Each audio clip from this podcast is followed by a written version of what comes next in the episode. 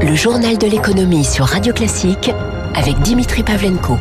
Bon réveil, bonne journée, soyez les bienvenus sur Radio Classique à la une de l'économie ce matin. Va-t-il falloir rapidement un premier budget rectificatif 2021 Le gouvernement a présenté hier, en complément de l'annonce du couvre-feu généralisé à 18h, une nouvelle batterie d'aide pour soutenir l'économie. Coût global de ces nouvelles mesures 4 milliards d'euros par mois. Alors il y aura trois axes à ce nouveau plan de soutien. Le fonds de solidarité, les prêts garantis par l'État et le chômage partiel. Je ne sais pas si nous sommes en liaison avec Éric Mauban. Non, nous ne sommes pas avec lui. Je vais donc vous donner moi-même euh, les principaux détails de ces annonces faites hier par le ministre de l'économie euh, Bruno Le Maire concernant euh, d'abord les le fonds de solidarité. Il va être étendu au secteur indirectement touché par les fermetures, surtout renforcé pour les grandes structures qui font plus d'un million d'euros de chiffre d'affaires par mois. L'État prendra en charge pour elle jusqu'à 70% des, des coûts fixes. Les prêts garantis par l'État, le remboursement, bah lui, il pourrait être différé d'un an à mars 2022. Enfin, le chômage partiel sera lui pris en charge à 100% pour les entreprises qui ont perdu plus de 80% de chiffre d'affaires. Il y aura en revanche un reste à charge hein, de 15 à 40% pour les autres à compter de mars, sauf si la situation sanitaire ne s'améliore pas de toutes ces mesures. Nous parlerons tout à l'heure avec l'invité de l'économie Philippe Brassac, le directeur général du Crédit Agricole et président de la Fédération bancaire française. Alors comment les commerces vivent-ils le retour au couvre-feu à 18h bah, Comme un moindre mal, hein, réagissait en substance hier les fédérations professionnelles qui, par-dessus tout, craignent le reconfinement. Euh, seule la restauration à emporter pour encore travailler au-delà. Autre conséquence du couvre-feu généralisé, les usines de légumes en conserve et de surgelés en ce moment, elles tournent à plein régime dans l'anticipation d'une potentielle ruée sur les produits de base. Lors du premier confinement, les ventes de conserves en supermarché avaient bondi de 30%. Écoutez Olivier Morel, c'est le président de l'UNILET, l'Union nationale interprofessionnelle des légumes transformés sur les derniers jours, on a euh, certaines chaînes de distribution euh, qui ont eu euh, des volumes, on ne parle pas de 10%, mais c'est des augmentations très très fortes par rapport à une semaine normale. Il y a aussi un jeu de la part de certains distributeurs de vouloir surstocker et d'assurer, parce qu'ils savent qu'à un moment ou à un autre, il risque d'y avoir des tensions sur le marché au niveau de la disponibilité de la matière première. Même s'il peut y avoir des ruptures à un moment quand on sera ce qu'on appelle en jonction de campagne avant les productions de 2021, il peut y avoir des ruptures ponctuelles sur tel ou tel légume. Il n'y aura pas de pénurie de légumes au concert sur et La filière a prouvé sa résilience en 2020 et prouvera sa résilience en 2021. Olivier Morel, le président de l'Union nationale des légumes transformés.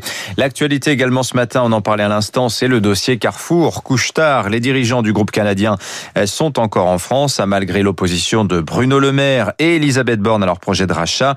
Mais elles poursuivent leurs échanges avec la direction de Carrefour. Celle-ci est assez sidérée, il faut le dire, hein, de la réaction de Bercy et des arguments avancés pour s'y opposer, hein, notamment celui de la souveraineté alimentaire. Le gouvernement n'a en fait pas apprécié de ne pas avoir été mis dans la boucle n'exclut pas d'interdire l'opération par décret en vertu de la loi Pacte hein, qui classe la distribution comme un secteur stratégique. Euh, le milieu des affaires parisiens, lui en tout cas, commence à s'inquiéter du message qui est envoyé aux investisseurs étrangers. Céline Cajoulis. Ce qui surprend surtout, c'est l'enchaînement des événements. Les tout premiers échanges entre Couchetard et Carrefour ont débuté il y a moins de deux semaines. Autant dire que les deux directions ne sont pas encore rentrées dans les détails. Et c'est pour cela que le gouvernement et donc le ministre de l'économie n'ont pas été mis au courant. Lorsque l'on est une entreprise privée, on ne va pas voir l'État lorsqu'on en est seulement aux discussions préliminaires. On en parle lorsque l'opération est sur le point d'être bouclée. D'ailleurs, pour l'instant, les échanges ne présument ni de l'issue des négociations, ni des conditions d'application, comme d'éventuels engagements sur l'emploi. D'ailleurs, les syndicats de Carrefour Carrefour ont déjà dit qu'ils étaient favorables au rapprochement ou du montant des investissements chez Carrefour. On parle de 3 milliards d'euros pour accélérer le développement du groupe, ni même de la gouvernance. Alexandre Bompard ne laisserait sans doute pas la maison qu'il a contribué à redresser dans des mains non amicales, sans parler du fait qu'on n'a pas encore abordé la question du lieu de cotation et surtout que les actionnaires n'ont pas encore été consultés. On est donc encore très loin de la conclusion d'un deal, mais ce qui est certain, c'est qu'aujourd'hui, les discussions continuent. Le journal de l'économie sur Radio Classique. 6h43, l'autre grand dossier industriel ce matin, bah, c'est Renault qui lançait hier sa Renault Lution, nouvelle organisation, nouvelle gamme de véhicules surtout, un beaucoup d'électriques, un 10 modèles sont prévus d'ici 2025. Vous verrez dans les journaux euh, celle de la nouvelle R5 électrique. Hein. Fini aussi la course au volume de l'Air Carlos Ghosn, vendre moins donc pour vendre mieux. Fondamentalement, Renault veut, selon le mot de son directeur général Luca De Meo, devenir une entreprise entreprises technologiques utilisant des voitures. Je vous propose de l'écouter. On a un plan qui clairement oriente l'entreprise du volume euh, simplement de la quantité à la qualité et du volume à la valeur. On a un plan des chiffres qui sont solides, qui viennent de l'interne et sur lesquels on croit, qui ne rêvent pas de choses qu'on n'a pas pu faire dans le passé. Il y a une stratégie de marque qui est très claire avec les quatre marques euh, Renault, Dacia, Alpine et Mobilize qui ont chacun leurs cibles et leurs objectifs et une organisation dédiée. Et il y a un truc très très important dans Renault-Lution, c'est le fait que, en gros, on accepte comme organisation, pas seulement comme management, que le futur de l'automobile va être différent. Ça pourra nous donner des opportunités, comme évidemment des défis, mais au moins on engage et on a des idées pour engager dans le futur. Et je pense que ça, c'est très bien. Le directeur général de Renault, Luca De Meo, d'ailleurs, le, ces annonces n'ont, semble-t-il, pas beaucoup plu au marché. Le titre Renault reculait d'un peu plus d'un pour cent hier soir. Aux États-Unis, Joe Biden a dévoilé hier soir son plan de relance pour l'économie américaine. 1900 milliards de dollars pour les familles, euh, pour les entreprises aussi, pour les tests, pour les vaccins, pour l'aide alimentaire. 1900 milliards donc pour l'urgence, qui seront suivis dans les prochains mois d'un plan d'investissement dans l'économie verte et le Made in America. Joe Biden veut aussi augmenter le salaire minimum à 15 dollars de l'heure. C'est plus du double hein, des 7,25 dollars actuels. Il n'est pas encore question cependant des hausses d'impôts qui sont prévues dans son programme. L'actualité des entreprises aux États-Unis toujours.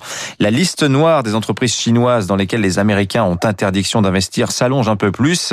Xiaomi, le troisième fabricant mondial de smartphones, et la compagnie pétrolière publique chinoise CNOOC rejoignent sur cette liste noire leurs compatriotes Huawei ou encore le roi des drones DJI. La Chine accuse les États-Unis de harcèlement et promet des contre-mesures. Enfin, Sibeth Ndiaye devient secrétaire général du groupe ADECO France. C'est le numéro un mondial du travail temporaire. L'ancienne porte-parole du gouvernement sera notamment en charge des affaires publiques, de la communication elle sera membre du COMEX, le comité exécutif. Les marchés pour finir, le CAC 40 en hausse hier soir, plus 0,33%, 5681 points. Euh, la Wall Street, le Dow Jones dans le rouge, moins 0,2%, 30 991.